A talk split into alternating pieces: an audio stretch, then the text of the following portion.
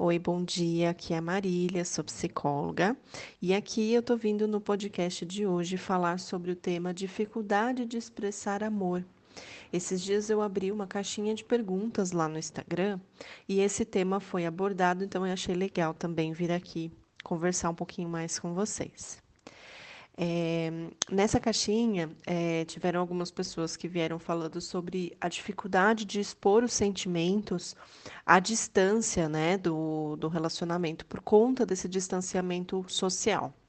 Aqui, é, na pergunta, tratava-se na expressão de sentimentos por alguém que não mora junto, né? Então, namorados que moram longe, né? E não podem se ver tanto né, por conta da pandemia mas é, esse podcast também vai servir para você que mora junto, mora perto ou junto, né? E mesmo assim não consegue se expressar. Vocês sabiam que a gente constrói diferentes linguagens de amor e que a nossa linguagem de amor ela pode ser diferente do outro? É, muitas pessoas acreditam que o amor ele é sólido, que uma vez que ele já foi conquistado, não tem mais necessidade de nutrir. E isso é muito comum, principalmente em pessoas que já se casaram, né? Porque pensam, poxa, eu já casei, então não preciso me esforçar, já está ali, né? Não tenho, não tem mais como fugir. Mas é aí que ocorre um engano, né? Nesse período de pandemia, é, eu tenho visto assim diferentes contextos nos casais, né? Então tem uma queixa comum dos que moram juntos, né? E tem também a queixa daquelas pessoas que não moram juntos, então não estão conseguindo se ver com tanta frequência. É, no caso das pessoas que moram juntos, é, uma das queixas é ficar em casa com o parceiro o tempo todo, né? Então, estar junto o tempo todo é muito desafiador, principalmente se a rotina era completamente diferente antes, né? Então, é, ah, antes só se viam durante a noite, depois do trabalho, agora se vêem o tempo todo.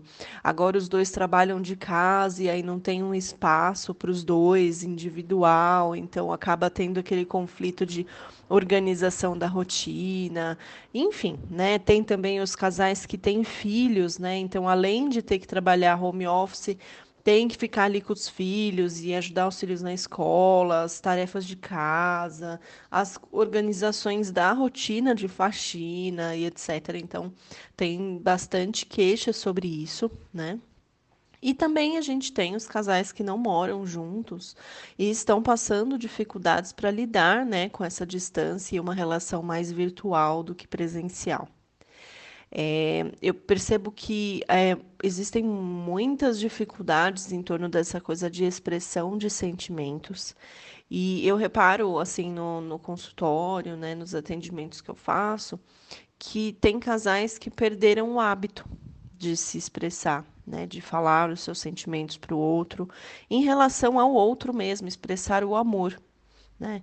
Então, seja porque acabaram mergulhando nas coisas da vida, né? trabalho, filhos, etc., e acabaram deixando essa parte do lado.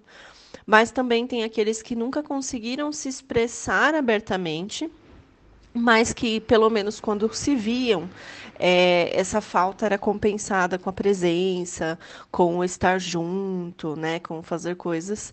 E agora, com o distanciamento social, isso fica muito mais difícil. Né? Então, é, no podcast de hoje, eu quero deixar essa, essa sugestão né, de reflexão para vocês. É, independente de você morar ou não com o seu parceiro, é, eu queria te perguntar qual é a linguagem de amor que você fala. Né? Tem um livro que eu recomendo muito, muito, muito, que se chama Cinco Linguagens do Amor. E ele traz algumas ideias das linguagens que a gente aprende ao longo da vida, e nós temos algumas que são mais é, importantes para a gente do que outras, né? Então, tem pessoas que têm uma linguagem completamente diferente da do parceiro. E isso pode dificultar muito a relação, né? Porque às vezes a forma que eu entendo que eu sou amada. Então, por exemplo, uma das linguagens aqui é a linguagem de presentes. Então, não é só dar presente caro e etc. Mas é o lembrar, mostrar que lembrou, mostrar que se importa. E às vezes o outro é, sei lá, palavras. né? Palavras tem uma outra linguagem aqui que eu vou explicar para vocês. E aí, às vezes, a pessoa acha que a pessoa não ama. Poxa, ela não me, não me dá presente, eu não, não me sinto tão amada assim. Então, é, eu, que, eu, queria trazer né, essa, essa reflexão sobre esse texto, esse livro, né? Porque eu acho que pode ser bem interessante para vocês refletirem qual é a linguagem que talvez você esteja falando ou deixando de falar que pode ser importante para o seu parceiro e vice-versa. Então, acho também válido compartilhar né, esse podcast com o parceiro, com a parceira, para ver né, qual é a ideia que essa pessoa tem, de qual é a linguagem que ela fala, porque a gente pode falar mais de uma. Então, a gente tem aí algumas alternativas aí para salvar a expressão do amor. Então, vamos lá. A primeira de todas que o livro fala é sobre palavras de afirmação, de apreciação, elogios. Tem alguns outros lá dentro, mas eu quis resumir para não ficar muito extenso esse podcast. Mas esse, essa questão das palavras de afirmação é assim, é, palavras que você pode é, expressar o seu sentimento claramente. Então, se a pessoa faz algo de bom, você elogia, nossa, muito obrigada por me ajudar por isso. Nossa, eu sou muito grata por você fazer aquilo né, expressar verbalmente aquilo que você né, vê de positivo, aquilo que você gosta no outro. É, também palavras encorajadoras, né? Então, por exemplo, a pessoa está num desafio no trabalho e você comunicar né, que você acredita na pessoa, que você sabe que ela é boa. Essas palavras de incentivo também podem ser bem importantes e expressam o sentimento, tá? É, outro tipo de linguagem que a gente fala bastante é sobre a linguagem do tempo de qualidade. Né? Então, o tempo de qualidade, quem tem essa linguagem, ele aprecia muito estar junto. Então, é uma atenção focada na relação, investir de maneira é, de qualidade nesse, nesse relacionamento, né? Fazer algo juntos, não estar um sentado do lado do outro mexendo no celular, não. É fazer realmente o tempo ser é, de qualidade, tá? Outro tipo que eu falei antes, né, para vocês é o de dar e receber presentes, né? Então, assim, é, não, não tem a ver com o preço, né? Mas sim no presente, né? Que significa se importar que eu me lembrei de você. Tá? Então, esse também é uma linguagem, é interessante que eu, eu sou dessa, e eu, quando eu li esse livro, eu achei bem interessante, que eu me sinto muito amada quando eu ganho presentes, e eu também amo dar presente para as pessoas, amo. Então, por exemplo, se eu compro um presente, eu não consigo segurar até a data, por exemplo, né? Eu chego o presente, eu já quero dar para a pessoa, porque eu não aguento, eu gosto de ver aquela alegria da pessoa. Então, esse para mim é uma linguagem muito importante, tá? É, outra forma, né, de você expressar uma linguagem do seu amor é a formas de servir, né? Então é fazer coisas pela pessoa. Então é o arrumar a casa, o, sei lá, fazer uma, um café da manhã para a pessoa porque ela está apressada, é, se importar em, poxa, nossa, ela não conseguiu fazer isso, deixa eu fazer para ela. Coisas cotidianas que são formas de serviço que também podem ser uma forma de expressar né? E que às vezes a pessoa, geralmente assim, que eu tenho visto, é que pessoas que fazem isso têm dificuldade de verbalizar o sentimento. Então, dizer o sentimento, mas ela faz muito. Faz muito pelo outro e é uma forma que ela tem de comunicar o sentimento, tá? É, e o último que ele coloca lá é sobre o toque físico. Então, tem pessoas que sentem que o beijar, abraçar, o andar de mãos dadas, é, até mesmo a relação sexual, pode ser uma forma de comunicar o amor. E a ausência disso pode significar para ela que o sentimento já não existe mais.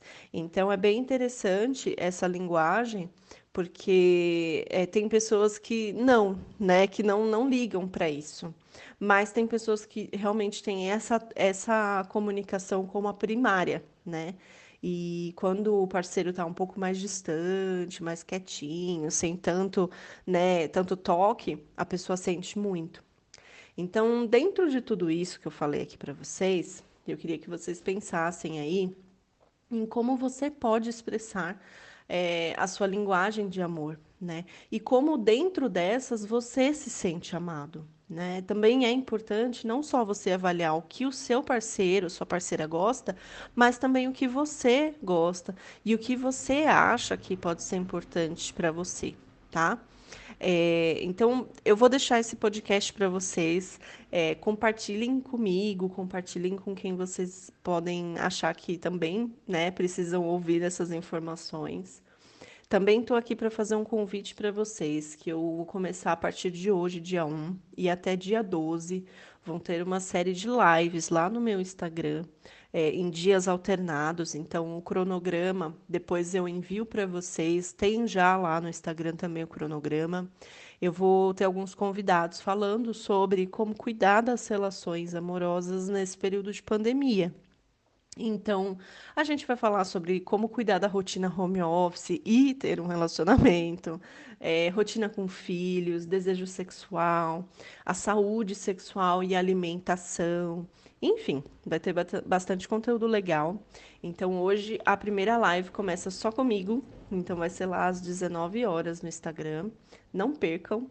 Chamem as pessoas que vocês acreditam que pode ser também beneficiadas desse conteúdo, tá bom? Então é isso, gente. Um beijo e a gente se vê no próximo.